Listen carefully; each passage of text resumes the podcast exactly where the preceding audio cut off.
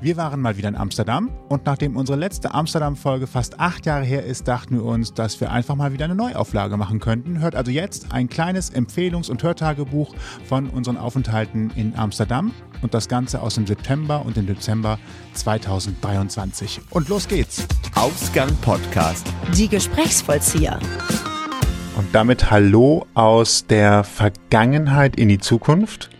Hallo. Wir sitzen gerade in unserem Hotelzimmer in Sandam. Wichtig. Ich will die ganze Zeit Amsterdam sagen. Aber wir sind diesmal in Sandam, Zandam und es ist anders, als ich gedacht habe, aber es ist deswegen nicht schlechter. Okay, das wirft Fragen auf. Ja, tatsächlich. Wir haben unsere Hollandliebe ja so vor neun Jahren entdeckt, nicht? Als wir zum ersten Mal hier waren. Genau. Im Winter 2014. Und waren bis dahin eigentlich immer, wenn wir gesagt haben, wir fahren nach Amsterdam, auch wirklich untergebracht in Amsterdam selbst. Bis dahin, seitdem meinst du? Genau. genau. Richtig. Und jetzt äh, sind wir mal, ohne es wirklich zu wissen und zu realisieren, in ja, einen Nachbarort ge gegangen, ne, eigentlich. Genau, Sandam ist eine kleine Gemeinde neben Amsterdam, gar nicht so weit weg. Mit dem Zug sind es 13 Minuten, ich glaube, Ja. Pi mal Daumen, so im Dreh rum. Also es ist keine Strecke, so viel kann man auch in der Stadt durch die Gegend fahren, hat die Stadt nicht verlassen. Das klappt also ganz gut. Und sind in einem, ich glaube, als ich ausgestiegen bin, ich habe das als sehr malerisch, idyllisch Puppenhausstadt empfunden als allererstes. Wenn man hier aussteigt, hat man erstmal überwiegend grüne Häuser im norwegischen Haus äh, Holzstil, so Planken drei nach runter, grün lackiert, weißer Rahmen drumherum. Also alles so ein bisschen, ich möchte sagen, verspielter, aber durchaus ernsthaft. Also es ist so ein bisschen eine Märchenstadt in Live. Ja, sieht so ein bisschen aus wie Schweden. Eine Kellnerin am Restaurant gestern hat, hat gesagt, es sieht aus wie Lego. Also wenn ihr jetzt hört, wenn diese Folge online ist, könnt ihr ja in den Blogpost mal schauen zum Beispiel. Dann seht ihr, wie dieses Hotel hier von außen aussieht. Sehr imposant, wenn man aus dem Fenster schaut. Wir sind hier im neunten Stock, muss man dazu sagen. Dann sieht man immer wieder Menschen, die vor der Haustür stehen.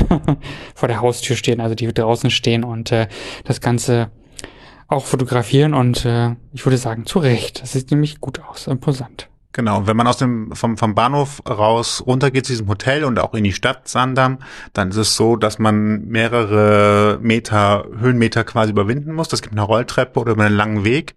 Und neben diesem langen Weg oder der Rolltreppe befindet sich auch ein Wasserfall, also mehrere Wasserfälle sogar. Erst so ganz viele kleine und dann zum Schluss noch ein ganz großer, der hier auch quasi bis 23 Uhr neben dem Haus plätschert, wo das Wasser runterfällt. Und das war auch das erste, was mir aufgefallen ist. Bevor ich den Wasserfall bemerkt habe, habe ich den Chlorgeruch bemerkt, denn der Wasserfall ist auch geklort.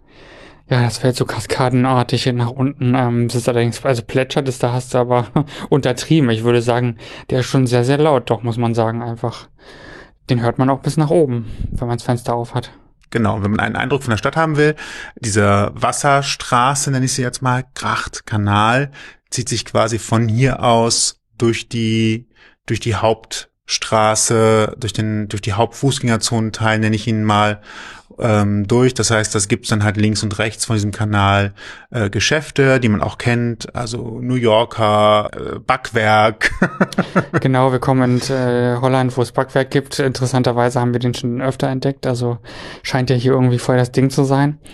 Naja, und dann gibt's die üblichen anderen Geschäfte, Klamotten, Supermärkte und so weiter. Wenn man dann so Zeit hat, um hier rumzulaufen und sich die Gegend äh, zu erlaufen vor allem, dann äh, sieht man auch so ein paar ganz tolle weitere Ecken, wie wir auch gestern irgendwie, als wir ankamen. Äh, Wir sind dann an einem Freitag angekommen und auch schon relativ früh. Das Check-in-Zeit war natürlich erst zu 15 Uhr, wie meist üblich in den Hotels. Und äh, wir hatten also noch drei Stunden Zeit und äh, sind dann hier so rumgelaufen. Wie war denn die Zugfahrt für dich? Äh, die Zugfahrt sowohl von Köln als nach Amsterdam, wo wir zuerst angekommen sind, und dann aber auch von Amsterdam hier nach Zaandam waren sehr gut. Äh, Hat alles prima geklappt. Wir hatten keine Verspätung, was vielleicht einige wundert, wenn man sagt, dass man nach Amsterdam mit dem ICE fährt. Das lief komplett problemlos. Neu für uns war dann natürlich die Zugfahrt innerhalb von Niederlanden, wenn man nicht aus Köln anreist. Also der Teil quasi von Amsterdam nach Zaandam, weil wir noch nie quasi Amsterdam selber verlassen hatten. Wir hatten sonst immer für die GVB, das sind die Verkehrsbetriebe in Amsterdam so ein Tagesticket ohne Probleme, aber wenn man halt nach Sandam will, dann braucht man ein Zugticket.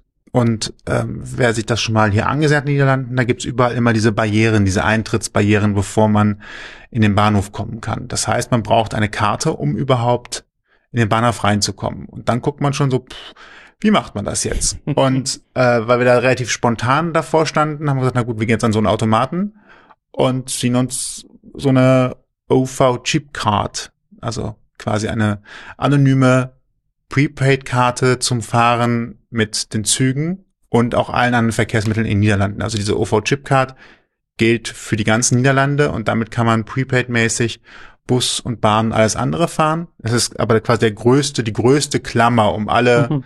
Verkehrsmittel. Also das funktioniert einfach überall. Und die GVB-Tickets für Amsterdam, die gelten halt nur in Amsterdam. So, das ist der Grund, warum man dann doch lieber diese überregionale Karte nutzt. Und das funktioniert prepaid-mäßig, das heißt, man kauft eine Karte und lädt Guthaben drauf und dann fährt man. Und die rechnet dann aus, du bist da eingestiegen, da ausgestiegen, sind so und so viele Kilometer, macht so und so viel Euro, wird abgebucht, danke, tschüss. Genau, und wir wussten halt nicht, dass wir quasi regional unterwegs sind, mehr oder weniger. Und deswegen hat sich das erst ergeben, als wir hier angekommen sind, mehr oder weniger. Und da muss man natürlich erstmal verstehen, wie das Ganze funktioniert. Also, wenn ihr vielleicht schon mal in London unterwegs wart, ihr kennt die Oyster-Card dann eventuell. Und so ähnlich funktioniert es hier im Prinzip auch. Man muss halt nur leider wissen, wie genau, also was sind die Preise, wie berechnen die sich? Da gibt es Rabattsysteme, die wir jetzt in den letzten Tagen auch erstmal kennengelernt haben und dann verstanden haben, oh, eigentlich können wir sie gar nicht nutzen mit dem Preismodell, was wir jetzt haben. Aber auf jeden Fall finde ich es deutlich einfacher hier durch so eine Barriere sozusagen zu gehen mit einer Chipkarte, mit einem Check-in und Check-out-System als ähm, sich ständig über die App irgendwie seine, seine Verbindungen raussuchen zu müssen, die man dann in irgendeiner Form bezahlt. Und irgendwie ist es auch einfach immer wieder günstiger hier oder irgendwo anders Zug zu fahren als geführt in Deutschland. ist jetzt natürlich nur ein Gefühl, aber ähm, schon interessant, wie das alles so funktioniert und naja, auch die Verbindungen sind schon deutlich öfter, mehr, effizienter von der Zeit her auch, ne? Wir haben Viertelstundentakt hier, das heißt, wir kommen alle Viertelstunde nach Amsterdam rein, beziehungsweise in die andere Richtung, ich glaube, Enkhuizen oder Den, Helder. Den Helder. Ja. Genau. Ähm, also das ist hier ein Viertelstundentakt, das ist unglaublich gut, wie ich finde, wenn man halt die Verhältnisse in Deutschland kennt. Und es gilt jetzt, dass in den Niederlanden gibt es einfach nur zwei Kategorien. Entweder du bist halt in einem Bahnhof, wo nur alle halbe Stunde ein Zug fährt, oder du bist an einem Bahnhof, wo jede Viertelstunde ein Zug fährt. Sowas anderes gibt's nicht. Das ist so ähnlich wie in der Schweiz, der, äh, das, was wir in Deutschland auch haben wollen bis 2070, ähm, der integrale Taktfahrplan, wo man darauf zählen kann, dass man einfach jede Stunde die gleichen Abfahrten hat. Bis es soweit ist, dauert noch ein bisschen. Ähm, noch kurz zum Preissystem. Ähm, wir haben das jetzt mit den anonymen Karten gemacht. Natürlich gibt es noch andere Möglichkeiten, zum Beispiel mit der App von NS, äh, so heißen die Bahngesellschaften, also sowas wie die DB ist NS hier und das steht für Niederländische Spoorwege, so ungefähr. Man verzeihe mir. Man verzeihe mir, wenn ich es nicht ganz korrekt ausgesprochen habe. Also quasi niederländische Schienenbahn, würde ich es übersetzen, mehr Schienen, oder weniger. Schienenwege. Spurbahn, irgendwie so. Spoor ist ja quasi die, die Schiene, das Gleis, wenn man so will, ne? Gleiswege. Naja, wir müssen es jetzt auch nicht. Äh Gibt auf jeden Fall eine App. Und wenn man länger hier ist, dann kann es sich lohnen, dort ein Season-Ticket äh, zu kaufen äh, entweder für ein Wochenende oder aber auch für für äh, eine ganze Season, also einen Monat. Äh, momentan ist es günstiger, da kostet eine Season, also ein Monat 2,50 Euro, äh, nach der Rabattaktion 5,90 Euro, irgendwie sowas im Dreh rum. Und damit bekommt man 40 Prozent auf alle Fahrten für einen selbst und für bis zu drei Personen, die mit einem zusammenfahren. Das ist dieses Discount-Modell, äh, von dem du eben gesprochen hast. Das heißt, wenn man halt weiß, ähm, man verfährt auf jeden Fall ich sag mal so über 60 Euro zu zweit, dann lohnt es auf jeden Fall schon, dass einer sich diesen Season Pass holt, der andere fährt immer über die Rabattierung mit, sofern man immer gemeinsam fährt. Ne, diese Kürzung geht nicht, wenn man alleine fährt. Das heißt, man muss immer miteinander ist man quasi gefangen, um diesen Rabatt in Anspruch nehmen zu können. Aber immerhin äh, 40 Prozent außerhalb der Peak Times, also Rush Hours, morgens zur Arbeit, nachmittags zur Arbeit, äh, von zur Arbeit nach Hause, da gelten die nicht. Aber ansonsten alle Zeit und am Wochenende. Das kann sich dann also schon lohnen und geht in der App und kann monatlich gekündigt werden. Deswegen kann das auch für Touristen wahrscheinlich interessant sein, das zu machen. Weil wir erst mit den anonymen Karten angefangen haben, haben wir das diesmal nicht gemacht. Genau, wir haben heute, äh, heute, also die ganzen letzten Tage, eine große Lernkurve hinter uns, was Zugfahren in Holland angeht, weil wir eigentlich bis jetzt immer nur in Amsterdam waren. Das hatten wir, glaube ich, gerade eben schon so ein bisschen erwähnt. Also wir waren immer nur innerstädtisch unterwegs und da auch eigentlich meistens zu Fuß. Wir haben, glaube ich, erst bei einem oder zwei Besuchen auch mal die Metro benutzt die auch sehr effizient fährt, also genau in dem gleichen System im Grunde genommen, aber jetzt sind wir zum ersten Mal auch national sozusagen unterwegs gewesen und äh, ich bin erstaunt, wie einfach es dann doch war, wenn man dann so langsam verstanden hat, wie das ganze System hier funktioniert. Wir hatten heute das Glück, dass wir einen Ausflug gemacht haben, kommen wir vielleicht gleich nochmal drauf zurück und ich dann leider vergessen hatte, nein, andersrum, ich wollte meine, musste mein Ticket meine, meine Karte aufladen sozusagen mit einem neuen Betrag, um überhaupt durch die Absperrung sozusagen zu kommen. Also wollte vorher mich einloggen sozusagen in die, ja, in die Fahrt. und dann habe ich das Ticket aufgeladen, den, den Betrag draufgeladen und dann habe ich natürlich vergessen, mich dann einzuchecken. Denn wir waren heute an einem Ort, einer der wenigen Orte, wo es nicht diese Zutrittsbarrieren gibt, sondern einfach nur diese Terminals am Rand. Also das heißt, das, was ich hier in Amsterdam oder auch in Sandam habe, ist das halt so, ich halte die Karte dagegen, dann geht die Tür auf und ich kann durchgehen. In Sandford an See, das ist ein äh, Urlaubsbadeort, Erholungsort nenne ich ihn mal, da gibt's diese Schranken nicht, sondern da stehen diese Terminals, diese Dinge, wo man die Karte dran halten kann, alleine. Das heißt, man wird nicht durch das Verhindern des Durchgehens daran erinnert, du musst auschecken, wenn du ankommst und wenn du losfahren willst, wirst du nicht daran erinnert, Achtung, vergess nicht einzuchecken. Richtig. Und äh, dann sind wir auf der Rückfahrt natürlich tatsächlich mal jemandem begegnet, der die Karten kontrolliert hat. Und ich hatte damit null dran gedacht natürlich. Und äh, dann kam so ein bisschen der kurze Schreck, oh Mist, mein, mein, meine Fahrt ist gar nicht eingecheckt. Und war aber alles gar kein Problem. Wie wir die Niederländer so kennen, sind die eigentlich sehr entspannt hier. Und ähm, ich konnte dann direkt noch ein Ticket über die App nachlösen. Das habe ich dann auch gemacht. Empfiehlt sich eine Kreditkarte dabei zu haben, sonst wird es kompliziert. Aber hat auf jeden Fall funktioniert. Wir sind ihm dann gar nicht mehr begegnet, aber für das Auschecken an der nächsten Station war es auf jeden Fall ganz gut und wichtig und äh, naja, kann alles mal passieren und du hattest ja auch gelesen online, dass äh, die generell hier nicht so sind, was das angeht, ne? Sinngemäß steht drin, vergessen einzuchecken, vergessen auszuchecken, ja, passiert uns allen mal. äh, folgendes Vorgehen ist dann zu machen. Also das heißt, die kennen das Problem. Ich glaube aber, dass sie trotzdem insgesamt eine deutlich niedrigere Schwarzfahrerquote haben als bei uns, wäre so mein Tipp.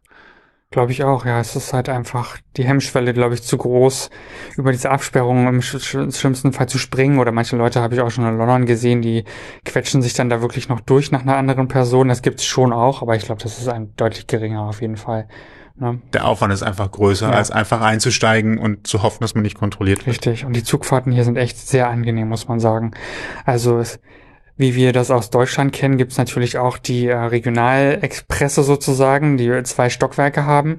Aber ich finde, man sitzt hier deutlich angenehmer. Wenn man die Türen, die Abteile sind auch immer geschlossen. Also man geht so durch so eine Schwenktür, Glastür und dann sitzt man in richtig sehr schönen Ledersitzen oder Lederimitatsitzen. Man hat sehr viel Platz. Es gab in einem Zug heute auch so eine Eckbank sozusagen mit auch mit in dem Material, wo man wirklich entspannt sitzen kann mit einem kleinen Tisch am Platz. Und es gibt sogar an so Plätzen, wo man hintereinander sitzt, äh, mit einem Tischchen gibt's auch so einen Kleiderhaken, den man aus ähm, mit einem Knopfdruck rauskriegt und solche Sachen. Also wirklich sehr, sehr angenehm und ja, irgendwie deutlich besser als in Deutschland. Ja, also das ist äh, Bahnfahren. Ich habe auch schon gesagt, wenn wir nochmal nach Niederlande wollen, ich habe immer gedacht, ah, nach Den Haag muss man dreimal umsteigen. Ehrlich gesagt, nach den Erfahrungen, die ich jetzt gemacht habe, äh, fahre ich hier überall hin. Das ist so einfach, so unkompliziert. Äh, das, äh, wir, wir reden in Deutschland darüber, ob das Deutschland-Ticket jetzt eigentlich der große zielführende äh, Baustein war, um Bahnfahren leichter zu machen. Ja, war er. Aber hätten wir auch so eine Prepaid-Karte oder ein System, wo ich halt weiß, ich zahle maximal so und so viel pro Fahrt und muss einfach nur einchecken, auschecken und bin da. Ich glaube, das hätte auch relativ schnell eine hohe Akzeptanz, wenn das einfach deutschlandweit gelten müsste und ich muss mir keine Gedanken über Tarife machen, sondern kann das ab, abrechnen. Und dann vielleicht noch mit dem Limit, dass man sagt, wenn du den Preis von einem Monatsabo für irgendwas äh, erreicht hast, dann wird dir einfach für den Rest des Monats nichts mehr in Rechnung gestellt. ich glaube, das könnte ein System sein, was auch funktioniert. Dann ist es halt vielleicht nicht 49 Euro, weil das muss ich bezahlen, sondern es ist halt, keine Ahnung, 99 Euro und für, da wird es vielleicht Sinn machen für Leute, die im Sozialsystem irgendwie angemeldet sind, nenne ich es jetzt mal, also Bürgergeldbezieher oder ähnliches, dass man vielleicht dann sowieso sagt, man deckelt das auf 29 oder 19 Euro. Wenn ich eine 1 zu 1 Beziehung habe zu einer Person, also weiß, wer ist das eigentlich, dann könnte ich auch hingehen und da ganz andere Grenzen einbauen, um Mobilität für alle möglich zu machen, die nicht in der Lage sind, sich vielleicht vollständig leisten zu können. Genau, also es ist äh, hier ist so vieles einfacher. Das haben wir jetzt nicht erst mit dem Bahnfahren entdeckt, sondern einfach generell kann man, glaube ich, sagen, dass die Holländer, die wir so kennengelernt haben und auch generell das Leben hier deutlich unkomplizierter abläuft und einfach gemacht wird und nicht alles irgendwie zerredet wird und klein geredet wird und wir können jetzt nicht, weil, sondern wir machen es einfach. Ne? Also wir können ja noch mal weiter erzählen. Heute ist Samstag zur Einordnung. Gestern Freitag sind wir angekommen. Heute ist Sonntag. Oh gut, ja, siehst du, so, so entspannt bin wir ich. sind also genau, Freitag, Freitag, angekommen. sind wir sind wir angekommen. durch nach dem Hotel, nachdem wir das Gepäck abgelegt haben, sind wir durch Sandam gelaufen. Sandam gelaufen. Genau. Und das war schon eine Überraschung. Also wir kannten es gar nicht und haben gedacht, naja, es wird halt so ein kleiner, keine Ahnung, 10.000 Einwohnerort sein. Und dafür gibt's halt hier New Yorker, also wir haben ja schon gerade eben gesagt, ganz viele äh, Ketten, die hier in der Stadt ähm, in der Fußgängerzone sind. Und sobald man ein bisschen von der Stadt weggeht, hat man malerische Gegenden. Also es ist eine sehr schöne Wohngegend, wie ich finde. Das ist, äh, hat mich sehr überrascht. Ja, es gibt einen Yachthafen tatsächlich. Also es klingt jetzt ein bisschen wie Saint-Tropez, so krass ist es jetzt nicht, aber es äh, gibt, wie gesagt, trotzdem einen Yachthafen, sehr angenehm, mit kleinen und größeren Booten. Man geht hier durch sehr viele, ich würde mal sagen, so ein bisschen siedlungsmäßig teilweise aufgebaute Gegenden, wo so kleine, diese typischen holländischen Häuser, die ihr vielleicht kennt, stehen, die, wie heißen sie? Reihenhäuser oder Einzel? Ja, die, ähm, die Backsteinhäuser, die ihr so vielleicht schon mal gesehen habt, mit den Bögen oben, mit den Haken an den, an der, am Giebel, also wirklich toll. Nur in kleinerer Form natürlich. Man kann immer lustigerweise durchgucken durch so ein Haus. Also die haben vorne an der Front meistens ein sehr großes Fenster und das geht bis hinten, also bis hinten durch ist der Raum offen und dann kann man da halt reinschauen und äh, ich muss zugeben, ich gucke dann schon ganz gerne in so Häuser rein beim Vorbeigehen. Es lädt irgendwie auch dazu ein und die wenigsten Leute haben hier wirklich so Sichtschutz und dementsprechend ähm, ist es halt ganz toll, da auch mal so reingucken zu können. Und äh, dann gibt's natürlich auch ein paar andere Wohngebiete, die ein bisschen moderner sind, wo auch, aber auch immer in Backstein eigentlich gebaut ist oder zumindest verklinkert. Ich weiß es gar nicht so ganz genau. Man erkennt halt immer diesen holländischen Stil wieder, ne, so.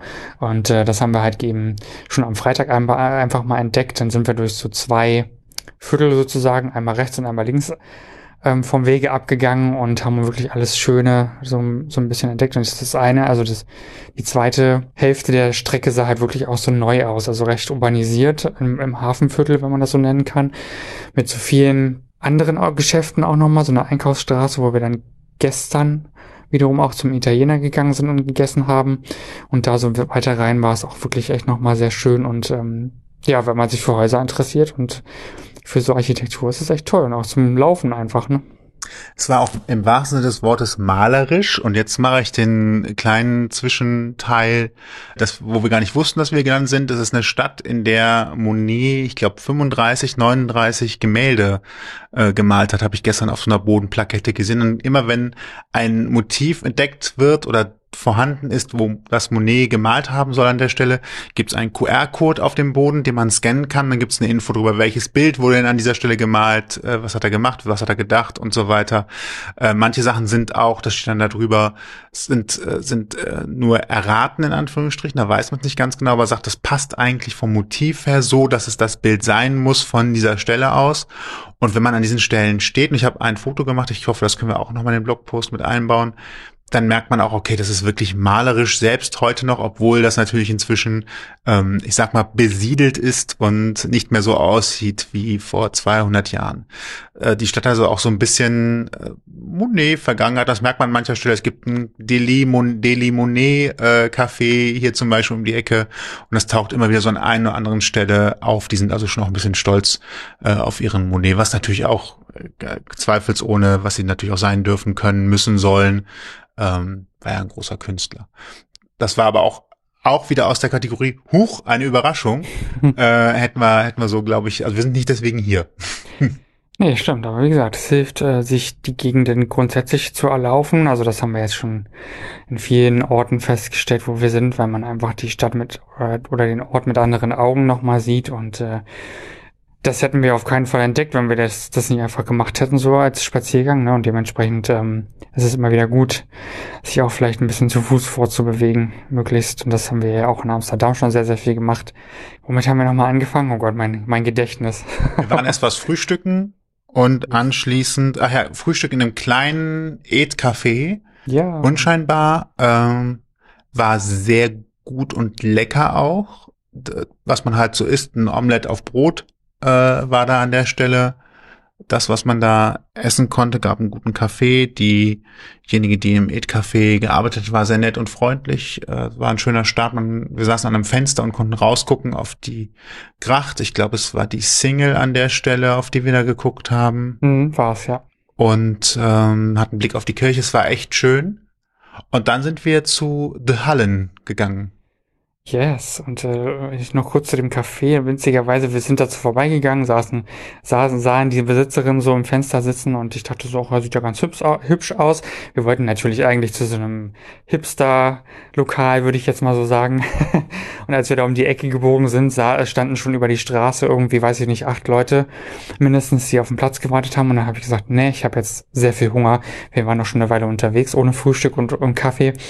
Und dann sind wir wieder zurückgegangen und es hat sich eigentlich als echt gut erwiesen und ich glaube, man hat uns auch so ein bisschen bewusst im Fenster platziert, um noch mehr Leute reinzuholen. Das hat nämlich gut geklappt.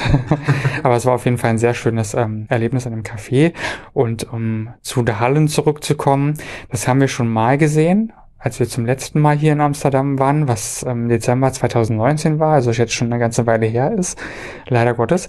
Und das ist mir in den letzten Tagen nochmal durch den Kopf gegangen, dass man da ja nochmal hingehen könnte. Und äh, das ganze Gebiet, das ist so, wie soll man das sagen, so markthallenmäßig angelegt mittlerweile. Ähm, willst du erzählen, was es früher war? Mhm. Das war früher ein Betriebshof der GVB für die Straßenbahnen. Das heißt, da sind halt die Gleise geendet, da waren die Bahnen untergestellt beziehungsweise wurden repariert. Dementsprechend hat man so lange Hallen nebeneinander oder auch Außenplätze, die relativ länglich gezogen nebeneinander liegen, weil halt früher die Bahnen natürlich dort geparkt worden sind oder auch repariert worden sind. Und heute sind dort ein Kino und eine große äh, Foodhalle Kulturclub, wenn ich das richtig in Erinnerung habe, ganz am Ende äh, der Foodhalle und ansonsten sehr viele kleinere und größere Stände beziehungsweise Shops, die halt das unterschiedlichste kreativ anbieten. Also da ist alles mögliche von Kleidung über einen Kreativshop, ähm, ich habe ganz vergessen, hat einen ganz komischen Namen auch, wo auf jeden Fall viele Kleinigkeiten angeboten worden sind, äh, Handwerksarbeiten, äh, große Auswahl auf jeden Fall, sehr kreativ, sehr schön, sehr belebt. Äh, Brillen habe ich noch gesehen, Wein wurde angeboten. Ja, Kunstgewerbe, sage ich jetzt mal so. Ähm, es gibt einen Jeansladen dort, einen Mhm. großen. Ähm, und die, also die, ich weiß jetzt, ich habe noch nicht ganz verstanden, ob sie jetzt nur mit genutztem Jeansstoff arbeiten oder ob sie auch neuen verarbeiten. Aber jedenfalls haben die eine große, eine, ja, wie soll man sagen, ein großes Recycling, einen großen Recycling-Hintergrund. Also die arbeiten alten Jeansstoff wieder auf und machen daraus neue Sachen und du siehst nicht, dass die Sachen komplett neu sind, äh, schon mal benutzt worden sind, also so rum. Ähm, also die könnten wirklich 100% neu sein und äh, wirklich tolle Sachen. Nicht unbedingt für den kleinen Geldbeutel, aber wenn man sich mal was gönnen will und wirklich auch so mal den, den, äh, ja, Upcycling, Recycling Hintergrund nutzen möchte und sich was Schönes tragen will danach, äh, was hoffentlich auch langanhaltend ist, dann glaube ich, kann man da echt ganz gut hingehen und man kann da wirklich auch den Zyklus verfolgen, wie die Jeans da ankommen und ähm, verarbeitet werden. Die haben da ganz viele Nähplätze, die offen sind. Ich weiß nicht, ob sie da vielleicht auch sogar zeigen, wie genäht wird an manchen Tagen, aber auf jeden Fall sehr toll und auch nicht so fast fashion mäßig, sondern du siehst halt so, die haben x Modelle zur Auswahl und das war's dann auch, ne? Äh, man kann seine eigenen Jeans noch vorbeibringen und reparieren lassen. Ja, Tatsächlich. Das wäre auch mal ganz wichtig, äh, da die Nähmaschinen da stehen. Ich glaube, wir sind bis jetzt immer am Wochenende da gewesen, deswegen waren eigentlich nie die Nähmaschinen so richtig in, in Benutzung. Ähm, da waren einfach nur immer welche vom Personal. Äh, einer saß auch an der Nähmaschine, aber ich glaube, die waren einfach nur dafür da, um, falls was Dringendes wäre, dass jemand was reparieren könnte. Es steht auch, glaube ich, drüber Repair, Repair Your Jeans oder sowas in der Richtung oder Repair Your Denim. Aber ja, das ist äh, eine sehr schöne Werkstatt, war jetzt auch schon zum zweiten Mal. Die äh, sind echt immer interessant, aber preislich ist es halt echt nochmal eine ganz andere Liga. Ja, also mit 50 Euro kommt man da nicht hin. genau, also das ist äh, wirklich etwas, wo man sagt, okay, mir ist Nachhaltigkeit wichtig und ich habe auch das Geld dafür, das jetzt auszugeben, ohne dass ich selber äh, dafür jetzt hungern muss. Aber auch das muss es geben und es ist sehr gut, dass es das gibt. Total. In den Foodhallen ist wirklich alles. Wenn man sich schon mal so einen Foodmarkt irgendwo angeguckt hat, Food Court, die gibt's ja auch öfter. In Rotterdam gibt's einen, ähm, gibt auch andere Hallen. Ähm, Fischmarkt ist, glaube ich, nicht ganz richtig getroffen in Hamburg, aber so ungefähr mit dem Gefühl dafür kriegt, da sind einfach jede Menge verschiedene Essensrichtungen, wo man live einfach hingehen kann und sich was äh, essen kann. Ganz klassisch wie äh, irgendein Burger bis hin zu asiatischem, frisches, frischen Fisch oder ähnliches äh, Meeresgetier äh, zubereitet. Also ich Churros gab's da, also ist auch was Süßes da gewesen. Es war einfach alles da. Man muss einfach nur hingehen und sagen, was man essen möchte.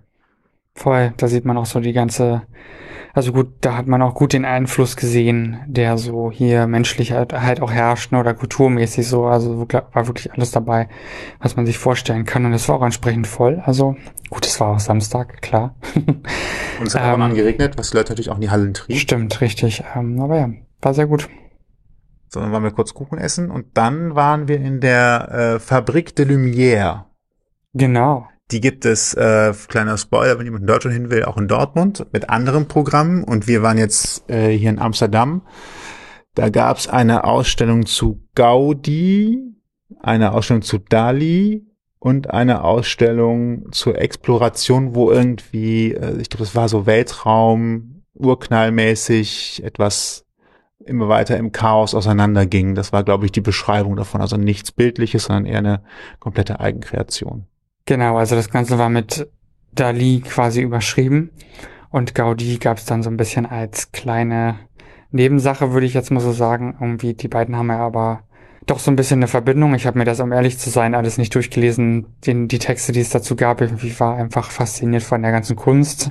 Das Ganze ist halt ein immersives Erlebnis, sprich, es wird mit unzähligen Beamern ähm, werden Dali-Gemälde in den Raum projiziert und man ist quasi ein Teil davon. Also man ist da wirklich drin, das Ganze war mit toller Musik untermalt und äh, man hatte wirklich die ganze Zeit was zu gucken, ne, um sich rum und zwischendurch wurde es auch immer mal wieder dunkel. Das heißt, äh, man konnte seinen Geist so ein bisschen kurz erholen von allem, was man gerade gesehen hatte und dann ging es weiter und das fand ich echt persönlich echt toll und das war auf verschiedenen Ebenen auch so ein bisschen. Ne? Also man hatte so eine Art Galerie, auf die man gehen konnte, wo man weit blicken konnte. Man konnte auf dem Erd im Erdgeschoss stehen und nach oben schauen, die Wände hoch und dann gab es in der Mitte von dem Raum einen sehr großen Kubus, der von innen mit Spiegeln ausgekleidet war und an deren, an dessen Decke ähm, war eben die Animation von den Bildern und das war unheimlich toll mit den Spiegeln und so. Also es war ein riesengroßes, tolles Erlebnis. Was schätzt du, wie lang war der Raum? Ich würde jetzt so gerade tippen, 150 Meter in der Länge mhm. und so 20 Meter in der Breite. Ja, ist tatsächlich, was war das für eine Fabrik, hast du gelesen? Was eine Gasfabrik. Gasfabrik. Aber die haben Gas. Stimmt, ein also, Gaskraftwerk, ja. Genau, richtig. Ein Gaswerk, ne? Also, ja, der war schon, was hast du gerade gesagt? Wie lang? 150 mal ja, 20 ja, würde ich schon, tippen. Ja. Also so wenn ich an die 50 Meter Laufbahn aus dem Jugendspielen denke, früher aus der Grundschule, hätte dreimal reingepasst und ich kann mich zehnmal quer hinlegen, das passt ungefähr. Ja. Und man denkt jetzt vielleicht, ah, das gleiche Motiv wiederholt sich die ganze Zeit. Nein, das war erstens alles animiert und ähm, die haben darauf geachtet, dass du nicht so viel Wiederholendes an der Position siehst, auf der du gerade bist. Also du hast dich quasi irgendwo hingestellt und umsehen können und du hast in jeder Ecke etwas Passendes, aber anderes zu dem, was gerade eigentlich das Hauptthema ist, gesehen. Genau. Und es gab so eine kleine, so eine kleine Nische, würde ich jetzt mal sagen. Und da war halt cool, dass simultan zu der Projektion im Raum, im großen Raum, in der Halle, konntest du dann die Gemälde sehen, woher die Animationen die Projektion wie auch immer gestammt haben. Ne? Und das, äh, also die, die die Animat äh, die Projektion ähm, inspiriert haben. Und das fand ich echt nochmal interessant, dann auch zu sehen, von wann da das Gemälde dann auch war und dass auch, da, dass Dali ja auch anscheinend Schmuck äh, designt hat oder entworfen hat, wie auch immer. Und das wusste ich zum Beispiel gar nicht und das war mir auch gar nicht so klar. Deswegen, äh, ja, super spannend einfach. Es war eine großartige Ausstellung. Äh, ich fand für den Preis tatsächlich auch echt in Ordnung. Kann man kurz sagen, es waren 16 Euro also es hat sich sehr gelohnt. Es gibt Leute, die wohl bis zu drei Stunden da bleiben. Man kann so lange in diesem Raum bleiben oder in den Räumen bleiben, wie man möchte. Das erste Video ging 35 Minuten, das zweite 10 Minuten und in dem separaten Raum gab es dieses Explorationserlebnis, das geht 10 Minuten. Die Ausstellung wechselt aber jetzt, wenn ihr das hört, dann läuft die Ausstellung zum Thema Space was im Teaser auch schon echt großartig aussah. Ich kann mir echt gut vorstellen, Weltraumbilder projiziert in so einer großen Halle in der Unendlichkeit gefühlt. Das ist für jeden nochmal ein echtes Ding zum Eintauchen. Das ist übrigens für jung und alt. Äh, ganz viele Kinder waren da, die sind durch die Gegend gelaufen, fanden das toll, äh, haben getanzt zur Musik oder waren begeistert davon, dass überall eine Projektion war. Auch der Boden, also nicht nur die Decke, nicht nur die Wände wurden projiziert, sondern auch der Boden wurde mit Projektionen bespielt. Das ist äh, ein fantastisches Erlebnis. Äh, einen Raum haben wir noch vergessen, den es noch gab, äh, in dem großen Raum. Das war der Raum für Interaktion. Das war quasi so, dass man an der Wand die Wand berühren konnte, immer da, wo man die Ja, Wand berührt, stimmt. wurde ein Teil des Motivs quasi angezeigt. Also ist jetzt kann, ist eine große Spielerei, aber es war auch schön, weil theoretisch mehrere Menschen natürlich so hingehen konnten und äh, die ganze Wand entlang das aktuelle Motiv anzeigen lassen konnten. Das war so ein bisschen Teamwork, wenn man wollte.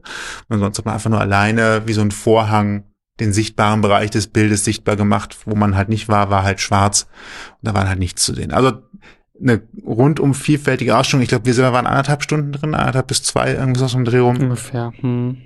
Ähm, also wie gesagt, sehr schöne Ausstellung, gut gemacht. Es war viel los, es war aber nie zu voll. Also kann ich jedem nur empfehlen. Die Leute saßen auf dem Boden, haben sich das angesehen. Ähm, war eine echte Überraschung für mich, dafür, dass Mhm. wir es spontan gesehen haben. Und wir sind dafür extra in den Westpark von Amsterdam gegangen, wo wir noch nie waren. Das heißt, Stimmt. das hat uns auch nochmal so ein bisschen ein Stück von Amsterdam gezeigt, das wir so gar nicht kannten. Total. Und wir hatten in all unseren Ausflügen in den letzten Tagen immer das Glück, dass wir immer dem Regen entgangen sind, ne? Ja, ganz geschickt geschafft. Ja, auch ein bisschen geschummelt, indem wir geguckt haben aufs Regenradar, aber ließ sich Trotzdem. gut planen. Ja, und wir haben ja eigentlich noch gar nicht erzählt, was wir Freitagabend gemacht haben, ne? Außer, also als wir in Zaandam unterwegs waren, wir waren ja noch in Amsterdam.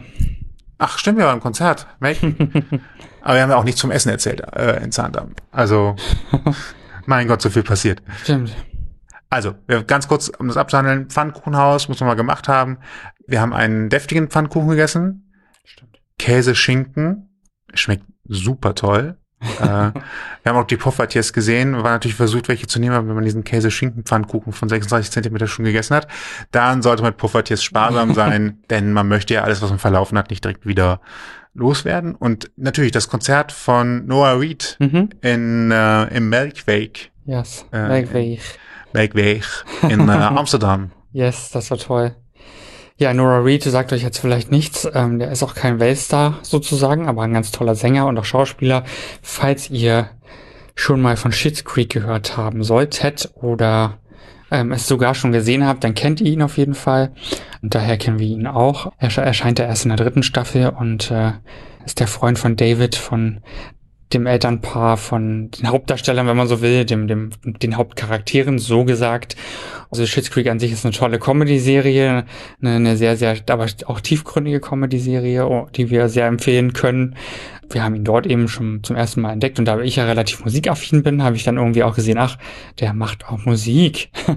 Und die kenne ich jetzt auch schon eine Weile, so ein paar Jahre so und ähm, hab dann zufällig auf Instagram entdeckt, dass er auf Tour geht. Und ähm, Amsterdam war eigentlich neben UK und Irland der einzige Ort in Europa, wo er noch aufgetreten ist. Und dann habe ich gesagt, na ja, dann können wir uns das ja mal geben.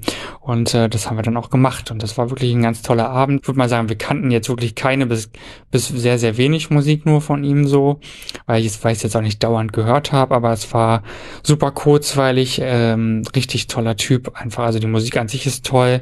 Sowieso schon. Es gab so ein paar etwas schnellere Lieder, aber meistens ist es so mehr so ähm, handgemachter Singer-Songwriter-Musik, würde ich mal sagen. Und hat wirklich super viel Spaß gemacht, tolle Interaktion mit dem Publikum. Vielleicht kriegen wir da auch noch so einen kleinen Clip in den Blogpost, ansonsten wenigstens ein Bild.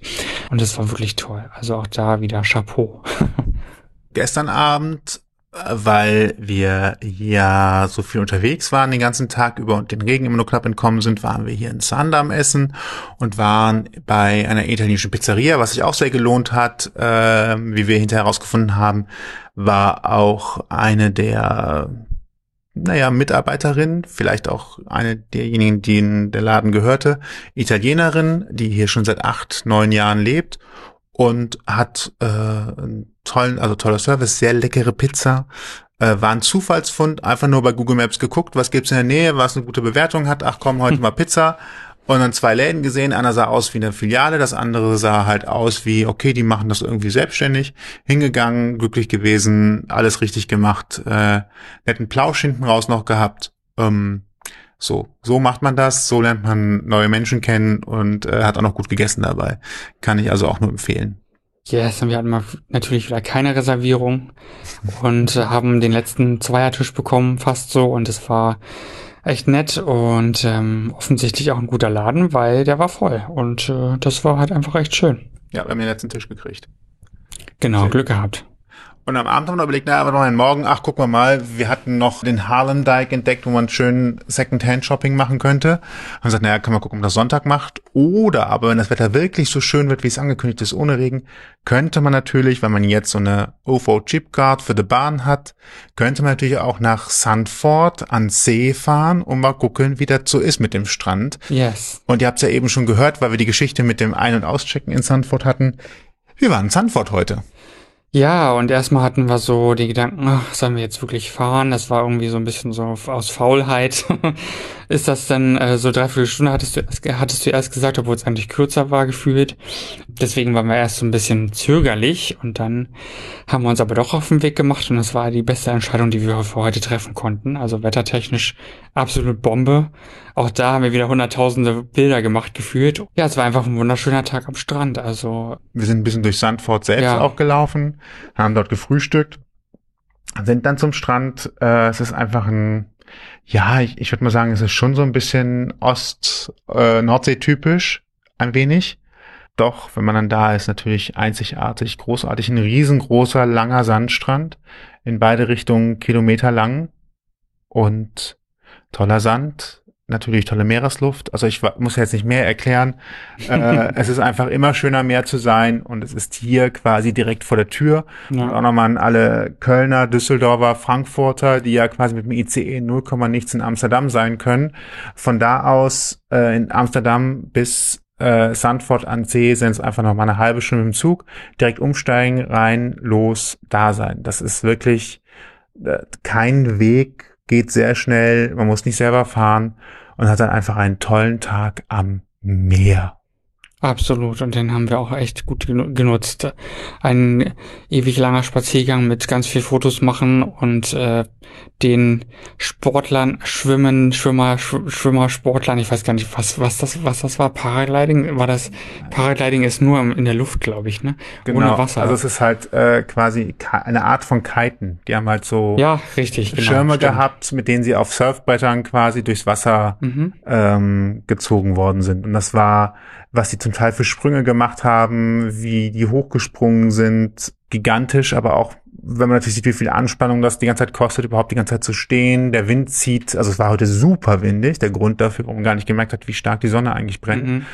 Ähm, Einige Personen sieht man es an. und vielleicht sieht man das ja. Mhm. Aber es war sehr, sehr toll, ähm, tolle Luft. Man konnte ihn stundenlang zusehen oder aber auch wie Hunde am Strand spielen. Ähm, es war echt schön. Konnte auch wieder gut durch die Stadt laufen, um hinter einer einen Café zu suchen und dann doch lieber wieder an den Strand zu gehen und festgestellt hat, naja, äh, da rumsitzen macht halt auch nicht so viel Spaß. äh, also Strand, Feeling, Luft, Wetter, es hat einfach alles gepasst. Es war ein sehr toller Tag, kann man wirklich nur empfehlen. Sandford an See, ist das schnell zu erreichen? Ja. Kann man da einen schönen Tag verbringen? Ja. Kann man sich auch mehrere schöne Tage da verbringen? Auf jeden Fall. Kann man also auch wie Sylt, Rügen äh, und äh, Norddeich und was man alles Mhm. kennt, in, miteinander in eine Kategorie von sehr schönen Orten aufnehmen, wo man gute Tage am Meer verbringen kann. Voll. Ich denke, meine Hauptsaison ist es äh, deutlich voller und wahrscheinlich auch ein bisschen anstrengender. Jetzt gehen wir in den Herbst, das heißt in die Nebensaison, wenn überhaupt, ähm, dann ist es, glaube ich, angenehmer. Also wenn ihr den Erholungsfaktor auch nutzen wollt, ist es wahrscheinlich einfacher, außerhalb der Ferien zu fahren, wenn man kann und äh, sicherlich auch außerhalb der großen Hauptsaison. Aber ansonsten lohnt es sich auf jeden Fall. Also wenn man ausspannen will und nicht viel Entertainment erwartet, dann ist es hier mega. Und man kann sicherlich auch ein bisschen weiter weg vom Meer wohnen und dann auch für ein bisschen weniger Geld, schätze ich mal.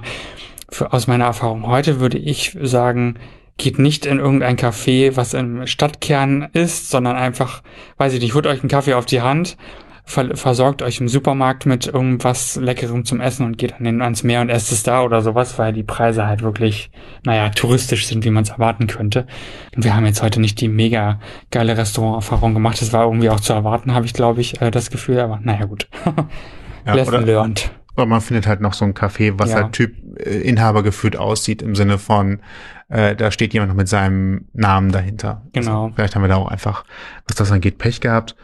Nichtsdestotrotz, äh, Sandford an See kann man nur empfehlen, kommt man gut hin, sieht toll aus. Wenn man am Bahnhof schon rauskommt, das Gebäude sieht, merkt man halt, okay, das hier ist eine Art Kurort oder äh, einfach schöner, schöner Ort, um ja, sich zu erholen. Dafür ist es gedacht, hat auch super funktioniert, kann man nur empfehlen.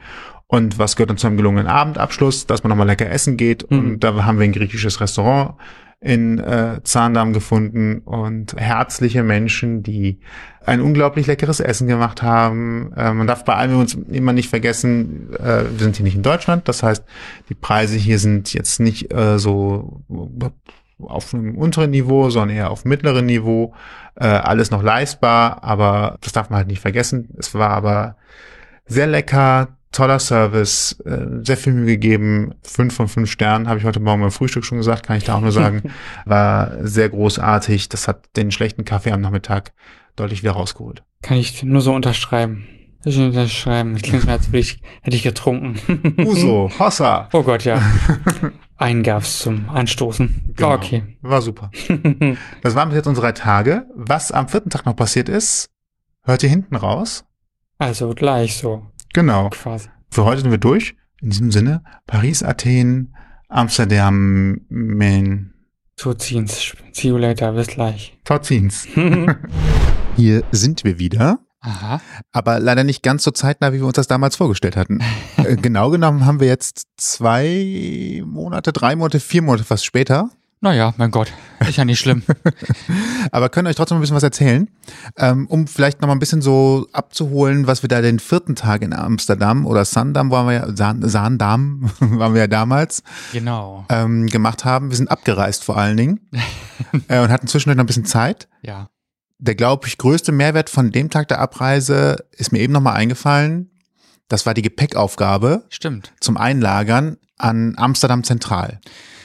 Yes. Ein kleines Abenteuer, muss man sagen. Genau, Was also- man nie gemacht hat. Äh, ganz wichtig, es gibt nur eine Stelle, von der aus man da hinkommt. Also man kann auch falsch in den Bahnhof reingehen, dann muss man einmal über die Gleise gehen, dann wieder runter, um da hinzukommen, wo man die Gepäcksachen äh, abgeben kann. Und dann kommt man zu einer riesengroßen elektronischen Schließanlage. Und es ist so, dass man halt quasi das Gepäck, also es ist eine Anleitung, es ist alles da.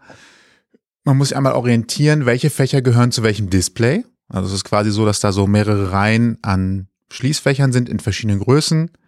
Und in der Mitte immer von so, ich glaube, ich würde sagen, so drei Reihen links, drei Reihen rechts ist so ein Display. Und an dem bezahlt man dann quasi und bekommt auch seinen QR-Code. Man macht so eine Tür auf, tut sein Gepäck rein, muss sie länger zuhalten und in dem Moment, wo man das macht, geht das Ding quasi zu. Und dann sagt halt der Bildschirm, hier Gepäck in Fach 230815 reingetan, äh, bitte jetzt elektronisch bezahlen. Dann bezahlt man mit Kreditkarte, NFC, Handy, was auch immer Mhm. und bekommt dann einen QR-Code. So einfach ist das eigentlich, aber wenn man da ist, wirkt das erstmal total, oh, nichts falsch machen. Es gab irgendeine Besonderheit. Man muss aufpassen, dass man nicht für andere Leute mitbezahlt oder so. War, ähnlich war das, ne? Genau, weil dadurch, dass ja jeder jederzeit irgendwo was reintun kann, muss man natürlich gucken, dass nicht gerade jemand, dass man aus Versehen, der für den Falschen bezahlt und dann an der Stelle, an der Stelle dann hingeht bezahlt. Was man damit meint, was man aufpasst, dass man nicht für andere bezahlen muss, die Fächer sind halt offen, wenn da nichts drin ist. Und natürlich kann es passieren, dass zwei Leute gleichzeitig, der eine links, der andere rechts, was reintut und zuhält.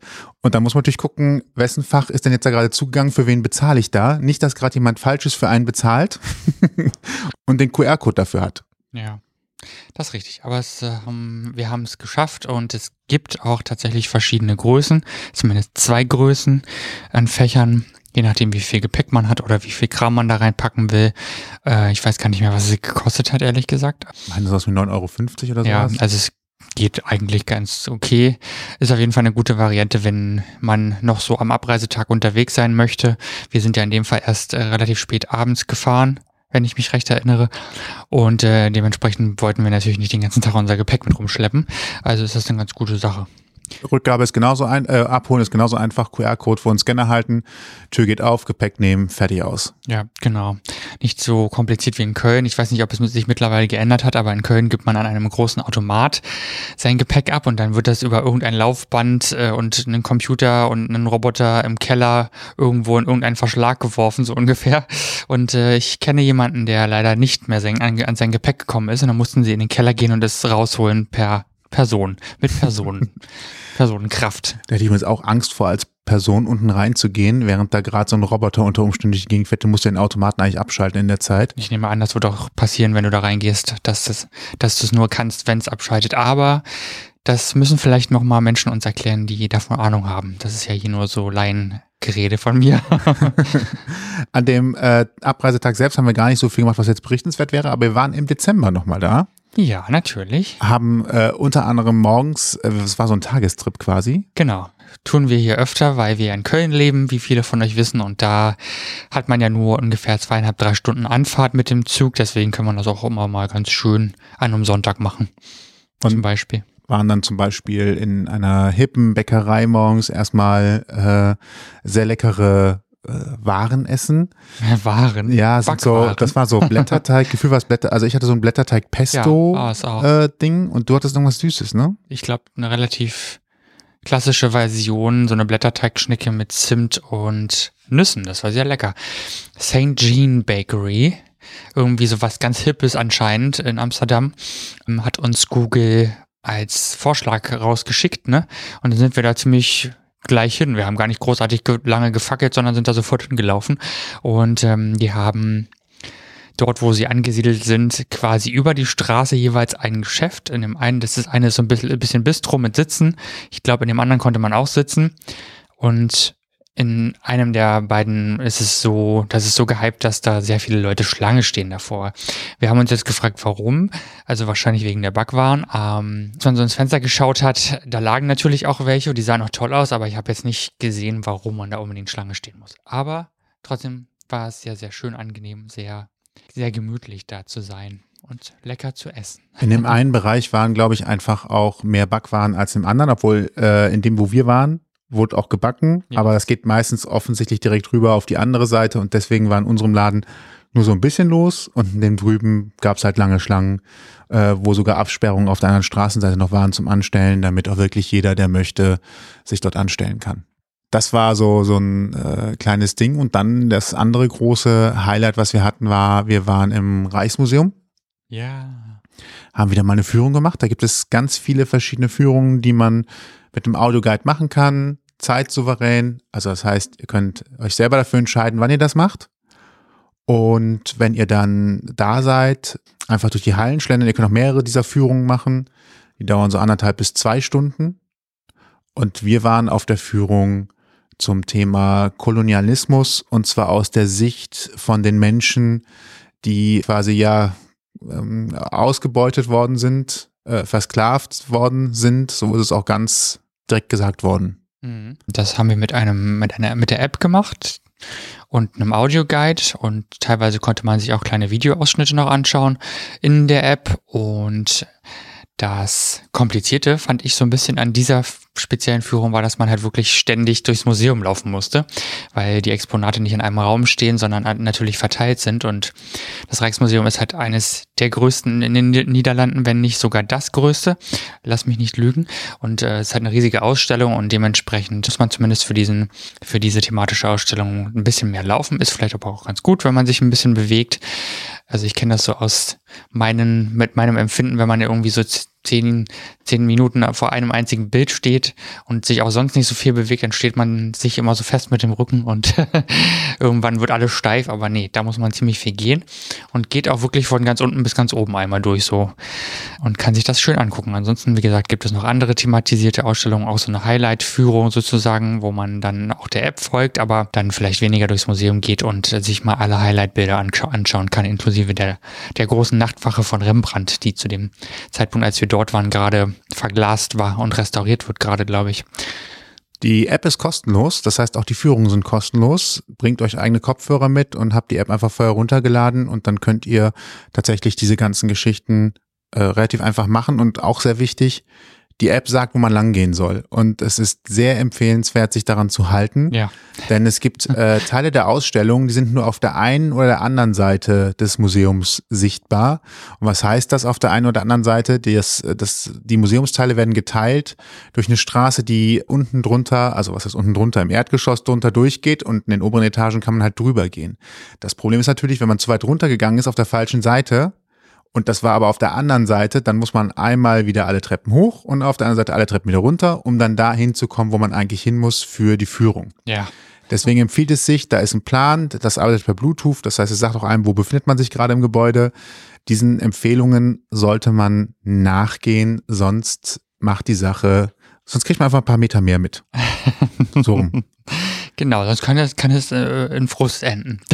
Vielleicht. Und das will ja keiner. Und hier im Museum gab es auch, wir, wir haben zwar in der Schlange gestanden, aber da gibt's auch wieder Spinde. Also grundsätzlich, ich weiß nicht, ob wir es schon mal in dieser Folge erzählt haben, aber das Schöne ist ja, in vielen kulturellen Einrichtungen in Holland, würde ich jetzt mal generell sagen, gibt es die Möglichkeit, dass man eben nicht mehr Schlange steht, sondern einfach sich einen kleinen Spind bucht. Sei es jetzt über ein elektrisches Panel, sei es über, über die üblichen Münzeinwürfe und äh, auch schön ist, dass wenn man keine Münze in der Tasche hat, dass man sich einfach eine aus dem Automat ziehen kann und zwar auch mit NFC oder mit, ähm, ja, was ist das sonst? Digitales Zahlen über, über Smartphone oder mit per Karte und das finde ich super angenehm, weil es natürlich also ich persönlich laufe nicht mehr mit so viel Bargeld rum und hatte jetzt auch nicht zufällig einen Euro dabei und dann passt es halt wieder nicht und dann muss man irgendwie in, in, der Regel fragen oder so und das wird dem wird da halt entgegen dem wird da halt entgegengewirkt, indem man eben sich an einem Automat schon Münzen ziehen kann. Das finde ich generell total super. In den Museen ist das Abgeben meistens kostenlos. Richtig. Ja, und warum sind wir eigentlich noch im, Dezember nach Amsterdam gefahren? Also was will man da im Dezember? Werdet ihr, euch jetzt vielleicht fragen. Es gibt jedes Jahr ab November bis Ende Januar das äh, Amsterdam Light Festival, bei dem internationale Lichtkunst von verschiedensten KünstlerInnen äh, präsentiert wird und zwar entlang der Grachten. Und das kann man entweder zu Fuß machen oder man kann es auch einer, bei einer Bootstour machen und kann ganz tolle Lichtkunst beobachten und fotografieren und genießen. Genau, das geht meistens immer bis Mitte Januar, Mitte, Anfang Dezember bis Mitte, Ende Januar. Und dann kann man sich das ansehen, genießen, äh, daran erfreuen. Es ist kostenlos grundsätzlich, das, sich das alles anzusehen. Wenn man eine gute Sache machen möchte, kann man neben Spenden auch einfach die Karte digital kaufen, wo die ganzen Objekte sind, ein bisschen was dazu erklärt wird. Das hat den Vorteil, dass die Kosten ein bisschen wieder reinkommen, die die ganze Veranstaltung halt einfach einfach kostet. Und es ist äh, erst natürlich bei Einbruch der Dunkelheit geöffnet und hört dann äh, werktags ab 10 und ich glaube am Samstag oder Sonntag bis 11 äh, kann man da lang gehen und gucken, weil so lange ist das an und leuchtet. Genau, und das äh, ist echt sehr, sehr schön. Das haben wir schon öfter gemacht. Das war jetzt nicht zum ersten Mal und ähm, ich glaube, wir können empfehlen, es eher zu, zu Fuß zu machen, weil ich glaube, aus so einem Boot heraus sieht man nicht so ganz das, was man vielleicht sehen möchte. Ich, wir haben schon einmal eine Bootstour auch da mitgemacht und das war nett, aber hat dann doch ein bisschen zu viel Geld gekostet, fand ich. Und da dafür, dass man dann irgendwie doch auf der falschen Seite des Bootes sitzt und irgendwie keine Fotos machen kann oder sowas. Also man ist da zu Fuß deutlich flexibler. Dieses Jahr wurden wir leider von einem Regen überrascht, der pünktlich an, angefangen hat, als wir dort waren und uns die Lichtinstallation anschauen wollten. Deswegen haben wir leider nicht alles gesehen, sondern nur so ein paar. Aber an sich lohnt sich das auf jeden Fall sehr. Genau. Das ist auch so das Abschlusswort. Amsterdam lohnt sich immer. Ergo, wenn ihr in der Nähe seid, mit dem Zug hinfahren könnt oder mit dem Auto einfach mal rüberfahren wollt, dann macht das. Geht immer ganz gut. Parkt nur nach Möglichkeit nicht in Amsterdam, wenn ihr mit dem Auto fahrt, sondern außerhalb. Mhm. Denn Parken in Amsterdam ist sehr, sehr teuer, weil Autos einfach nicht in die Stadt sollen, beziehungsweise nur dann, wenn es wirklich absolut notwendig ist. Nutzt dafür die Park-and-Ride-Plätze außerhalb und lasst euch mit der Metro oder was auch immer reinfahren. Kostet nicht viel, geht ganz einfach, geht übrigens auch per NFC. Ja. Äh, in den ganzen Niederlanden ist es, glaube ich, inzwischen per NFC. Das heißt, äh, Karte dranhalten, reingehen, Karte draushalten, beim Rausgehen, zack, wird abgebucht vom Konto, fertig aus. Also ist auch sehr unkompliziert tatsächlich. Genau, wie so vieles in Holland auf jeden Fall. genau. Ansonsten alle Hinweise, Infos gibt es wie immer im Blogpost zur Sendung auf ausgangpodcast.de. Richtig. Und wenn ihr mögt, gebt uns gerne eine 5-Sterne-Bewertung, zum Beispiel bei YouTube oder bei Spotify. Dort so könnt ihr auch einen Kommentar hinterlassen. Ja.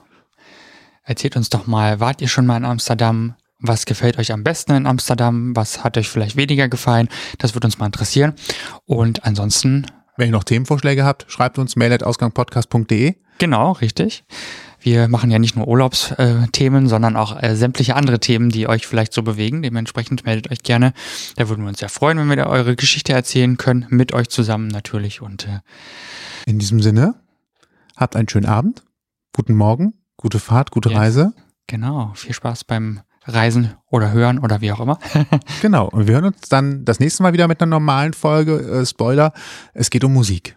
Genau, bis dann. bis dann. Ciao. Tschüss. Ihr habt Themenvorschläge, möchtet zu Gast sein oder habt Feedback, meldet euch per Facebook, Twitter, Instagram oder E-Mail bei uns. Alle Möglichkeiten und Adressen findet ihr auf ausgangpodcast.de.